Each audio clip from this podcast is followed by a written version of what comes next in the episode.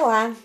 Hoje falaremos sobre ecossistemas microbianos, uma parte da disciplina de microbiologia ambiental.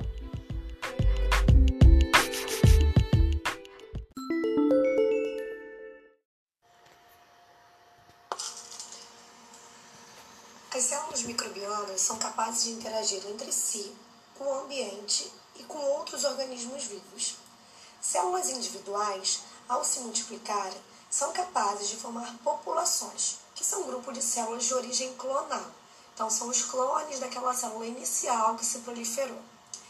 Distintas populações são capazes de interagir, e essa interação é proporcionada pelo tipo de metabolismo que cada uma delas possui. Às vezes, um metabolismo favorece o outro, como, por exemplo, a liberação de um produto ácido no meio que favorece a presença de bactérias acidófilas naquele ambiente. Nesse momento, então, associações são criadas.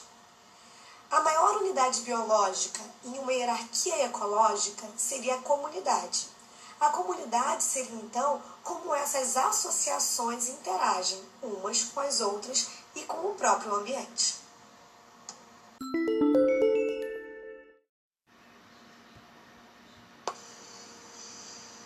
Vocês devem lembrar, a energia que vem para cada um dos micro-organismos nesses ecossistemas, ela pode ser oriunda de distintas fontes. Energia solar, energia vinda de compostos orgânicos e também inorgânicos. As comunidades microbianas, elas vão interagir com comunidades de micro-organismos e de macro-organismos, além do próprio ambiente. Nessa imagem vemos, por exemplo, a a representação de um formigueiro. Após cortar pedaços de folhas, as formigas levam essas folhas para o ninho para alimentar os fungos. Então, vemos uma associação de microorganismo com macroorganismo. No entanto, essas formigas acabam primeiro limpando, cortando em pedaços menores e organizando esse alimento. Além disso, as formigas também espalham esporos pela fazenda. Esporos fúngicos são espalhados pela fazenda de formigas criando ainda mais cultivos desses fungos. E elas também sabem identificar quais seriam os alimentos tóxicos para os fungos, aqueles que contêm muitas proteínas, por exemplo. Por exemplo. Algumas espécies ainda são capazes de cultivar bactérias que produzem antibióticos. Assim, as formigas acabam evitando que uma infecção atinja a colônia ou os próprios fungos não só esse tipo de interação pode ser observada, como também as interações associadas com processos de decomposição.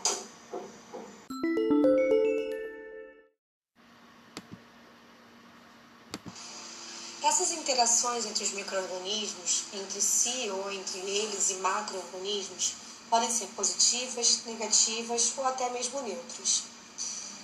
As simbioses são interações realizadas por espécies diferentes que podem ser tanto positivas quanto negativas. Enquanto isso, o mutualismo é caracterizado por reações onde ambas as espécies apresentam interações positivas. Já no comensalismo, uma espécie apresenta algo positivo oriundo da interação, enquanto a outra fica neutra. Alguns exemplos dessas interações serão dadas a seguir.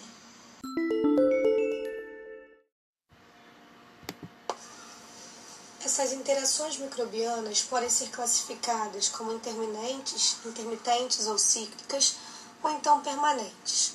Dentro dessas intermitentes, isso quer dizer, esse termo intermitente, ou então ser chamado de cíclico, que em alguns momentos da vida desses organismos eles estarão interagindo, em outros não. Aqui eu trago o exemplo de peixes luminosos, também lulas, com a bactéria marinha Vibrio fischeri. Essa bactéria é uma espécie gram-negativa, falaremos disso mais para frente. Ela é um simbionte que coloniza órgãos luminosos que são especializados e estão localizados em certos tipos de peixes e lulas. A função desses órgãos é promover a bioluminescência. Observa-se que essa relação de simbiose por ser uma relação mútua e benéfica, tanto para o vibrio fischeri quanto para a lula ou para o peixe luminoso, garante uma bioluminescência a esses animais, as lulas ou os peixes. Essa bioluminescência protege esses animais do ataque de predadores, mas ao mesmo tempo também atrai, atrai possíveis presas. E em contrapartida, fornece também a esses animais nutrientes necessários para o crescimento da bactéria e o abrigo também para essas bactérias. Então, estou favorecendo ambos os organismos vivos. Um exemplo que vocês devem conhecer dessa associação é do filme Procurando Nemo. Nesse filme, o Nemo sai desesperado e o pai vai atrás dele. E eles são levados até uma luminosidade baixa que eles não conseguem ver o que tem em volta. Eles ficam um pouco confusos. E quando vão ver, é um peixe de mar abissal. O peixe pescador, também chamado de lópios piscatórios, ele vive em mares abissais e está localizado em zonas profundas, aguardando com paciência as presas que irão se aproximar. Em geral, são peixes famintos à procura de alimento. Lá nas profundezas, a escuridão é tanta que nada se enxerga. Como outros habitantes da escuridão, as fêmeas dessa espécie produzem sua própria luz, ou melhor, elas possuem um órgão, um receptáculo especial, onde abrigam uma grande quantidade das bactérias Vibrio fischeri, e essas bactérias vão produzir luz por bioluminescência. Essa bioluminescência não gera luz suficiente para iluminar tudo à sua volta, mas sim para deixar um brilho que acaba atraindo alguns animais. Essa luz, essa, esse receptáculo para bioluminescência, ele está localizado em uma espinha, que um peixe normal seria apenas um dos raios de uma barbatana desse peixe. Mas no caso do Lópios, o que acontece é que essa espinha se especializou de tal forma que era extremamente alongada e rígida, como se fosse uma vara de pesca. Em algumas espécies, essa vara é tão longa que se assemelha a uma linha. Na ponta dessa vara há uma atraente isca falsa. Essa isca vai variar conforme a espécie, mas todas lembram comida. Além disso, nessas iscas eu tenho a luminosidade causada pela bactéria do gênero víbrio acabam sendo então um cartaz de neon na entrada de uma lanchonete. Só que um cartaz, cartaz falso, né, gente? Porque é nesse momento que os pequenos peixes se aproximam que o peixe pescador vai e se alimenta deles.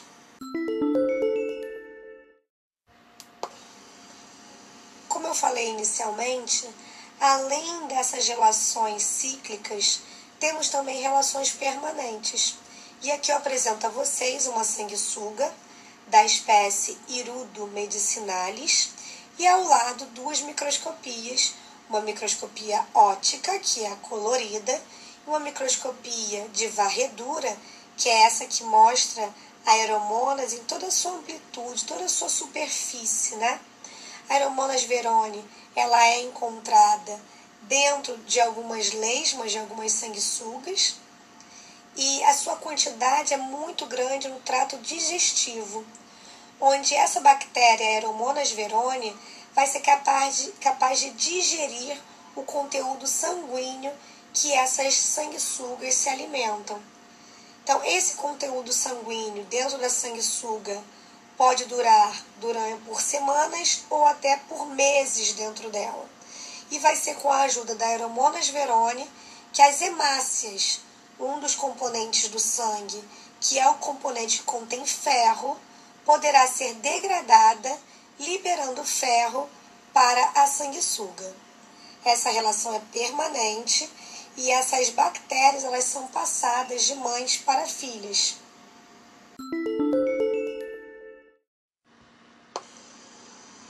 Sendo assim, interações do tipo simbióticas sejam elas positivas ou negativas, mas que acontecem geralmente entre espécies diferentes, ainda podem ser classificadas como ectossimbioses ou endossimbioses.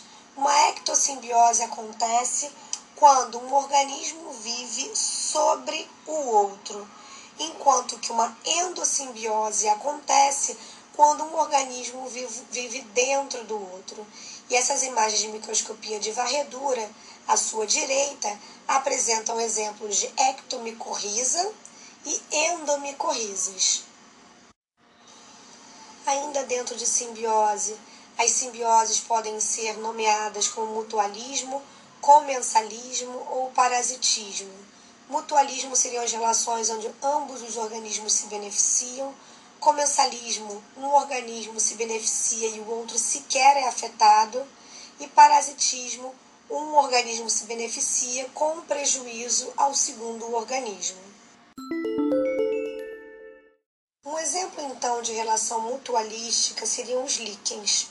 Temos duas imagens sendo apresentadas. A primeira imagem é a visão macroscópica, é que você consegue ver com os olhos nus, sem auxílio de um microscópio. E a imagem mais à direita é uma vista já com o microscópio de um corte de um pedaço de líquen.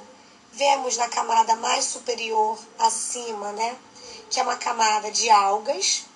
Abaixo dessa camada de algas, vemos então um crescimento fúngico e um crescimento muito característico de fungos, que são essas unidades filamentosas.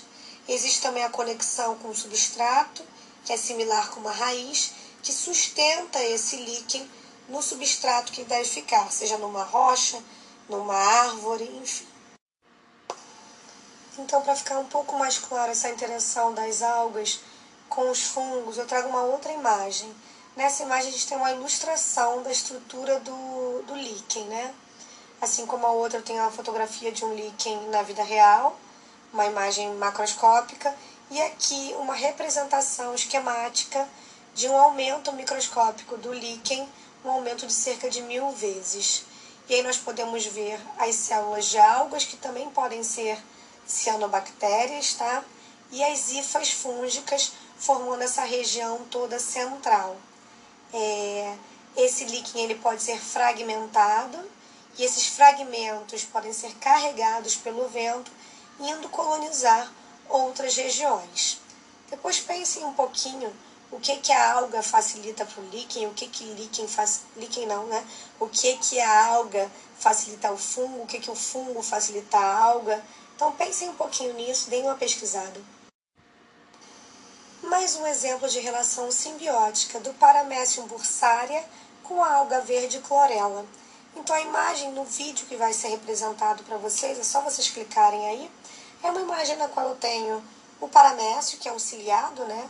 Uma célula aquática com vários cílios à sua volta, uma célula eucariótica. Nós temos dentro dele uma infinidade de algas verdes, que são representadas obviamente pela cor verde, devido à clorofila, chamada clorela. Assistam o vídeo.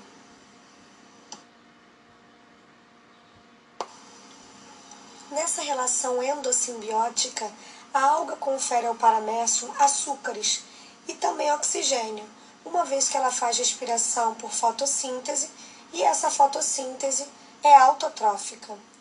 Enquanto que o paramécio fornece à alga nitrogênio, dióxido de carbono, um ambiente seguro e também locomoção.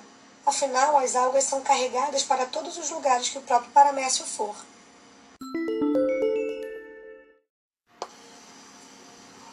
Comensalismo, eu tenho que um dos organismos envolvidos será beneficiado, enquanto o outro ficará neutro. Posso dar o exemplo, então, de fungos produtores de celulase no solo. A celulose nada mais é do que um polímero de glicose. Glicose ligada a glicose, ligada a glicose. E obviamente que os fungos precisam dessa celulose para se alimentar. Afinal de contas, é uma fonte de carbono, é uma fonte energética.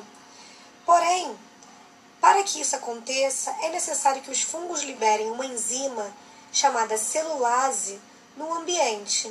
Essa celulase permitirá a degradação da celulose para que o fungo consiga absorver a glicose como monômero.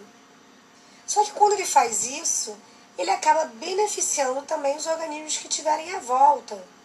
Então, sem querer, ele não faz isso com a intenção de beneficiar ninguém, mas ele aumenta a quantidade de monômeros de glicose no ambiente, que seria o solo, facilitando então a incorporação dessa glicose por outros organismos que estiverem ao redor dele. relação de amensalismo, também chamada de antibiose, é uma relação do tipo desarmônica. Para um indivíduo, a relação é completamente neutra, enquanto para o outro é prejudicial. Essa relação foi desvendada por Alexander Fleming, um bacteriologista escocês, em 1928. Não se sabe se foi o próprio Fleming ou um estagiário seu que acabou esquecendo o material de estudo que era uma placa de Petri com um crescimento bacteriano em seu interior. E essa placa acabou sendo esquecida sobre a mesa durante um longo período de tempo.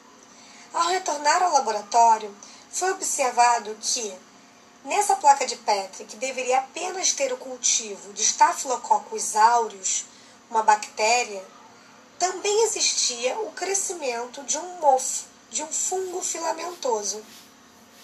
Nesse, nessa região onde o fungo crescia, havia um halo transparente ao seu redor, indicando então que aquele halo era uma representação de inibição de crescimento celular.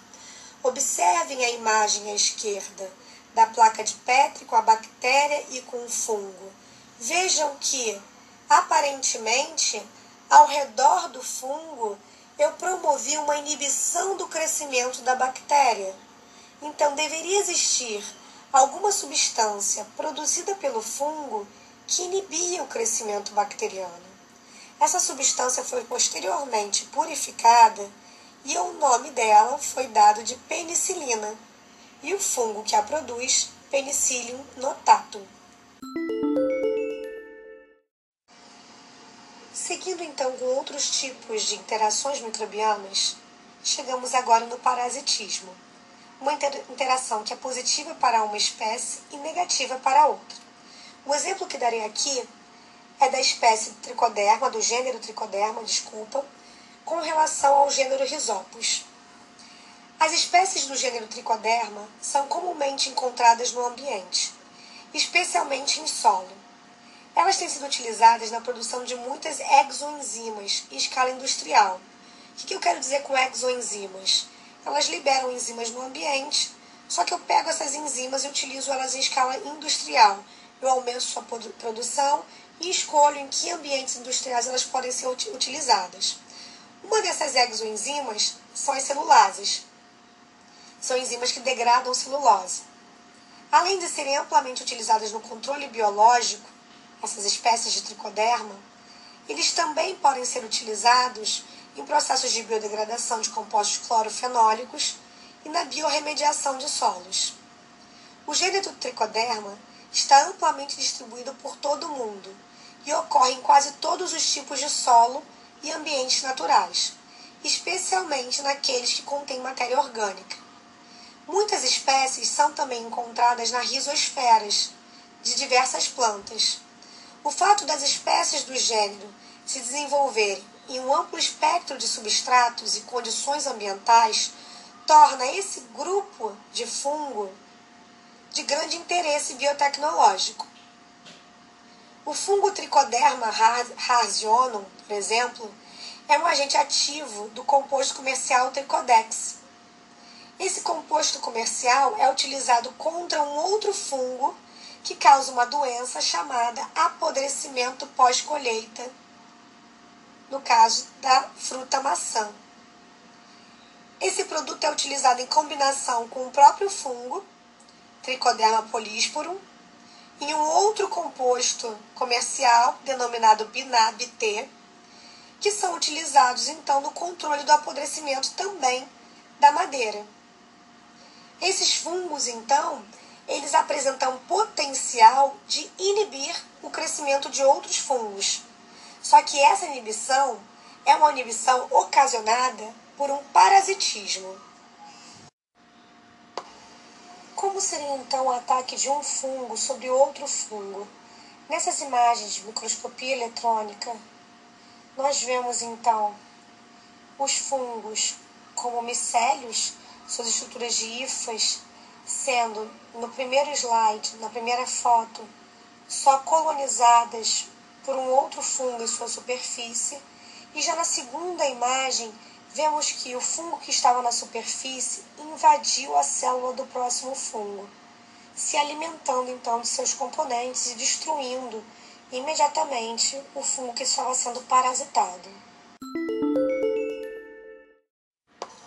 Em uma relação de predação, um organismo que é o predador destrói a sua vítima para obter alimentos dela. E essa destruição é bem drástica, bem rápida. Não é como o parasitismo que aos poucos o fungo anterior que eu demonstrei ia consumindo os nutrientes de um próximo. Aqui daria o exemplo do fungo Arthrobotris anconia contra um verme de solo, um nematódio. Anéis são feitos por esse fungo, como vocês podem ver na primeira microscopia, e esses anéis inflam e capturam o nematódio. Após a captura, esse nematóide é predado, é morto, com extrema violência, e dele é retirado o alimento que o predador se interessa. Esses anéis de constrição ou anéis constritores são as formas mais sofisticadas, embora não necessariamente as mais eficientes, para capturar nematódios, vermes. Essas estruturas são comuns e somente encontradas em alguns tipos de fungos, como o Arthrobotris anconia. Nesse vídeo vocês vão ver como esses anéis são formados pelo fungo. Esses anéis do Arthrobotris inflam capturando e predando vermes do solo. Quando o nematóide se move e passa pelo anel, três células que compõem esse anel acabam se expandindo simultaneamente, aumentando seu volume. Posteriormente, essas células se fecham também de uma forma simultânea, comprimindo fortemente o verme. A expansão total das células do fungo, dessas células que compõem esse anel de constricção, dura um décimo de segundo. E nesse vídeo vocês vão ver exatamente como acontece. Por fim, falarei sobre competição. A competição é uma interação que é completamente negativa para ambos os organismos que estão envolvidos nela. Os organismos estão disputando a mesma coisa.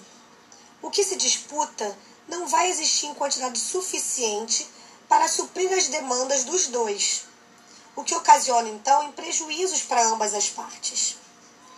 A disputa pode ocorrer por nutrientes, como fonte de energia, de carbono ou de nitrogênio, por espaço, por oxigênio e por elementos minerais, sendo que a competição por nutrientes é a mais importante. Esses gráficos demonstram a curva de crescimento, que vocês devem lembrar de aulas passadas, de Paramécio aurelia, primeiro gráfico, e Paramécio caudatum, segundo gráfico. Cada um desses gráficos mostra o crescimento de uma cultura pura, axênica para cada um desses micro-organismos em frascos separados. Vejam que o Paramécio aurelia tem um crescimento melhor do que o Paramécio caudatum, considerando que o mesmo meio de cultura está sendo utilizado pelos dois. Já quando coloco os dois no mesmo frasco de crescimento, ainda utilizando o mesmo meio que eles foram cultivados isoladamente, o paramécio caudato rapidamente é eliminado dessa competição, enquanto que o paramécio aurélia se dá muito bem nesse processo. Isso pode estar relacionado ao seu processo de metabolismo, um metabolismo mais bem elaborado e mais bem adaptado às características do meio de cultura.